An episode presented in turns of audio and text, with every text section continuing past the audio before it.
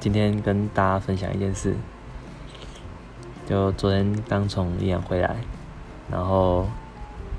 因为出去玩嘛，我就想说，那我就把我的手机支架带着，然后到宜兰的时候，请那边的机车行再帮我装，然后我们就先去礁溪，然后我又请那个师傅帮我装，然后装完之后，因为我们那一天晚上就要去宜兰了，所以。第一天装完，然后我就想说，就是去给同一家机场请他帮我拆掉。然后因为那个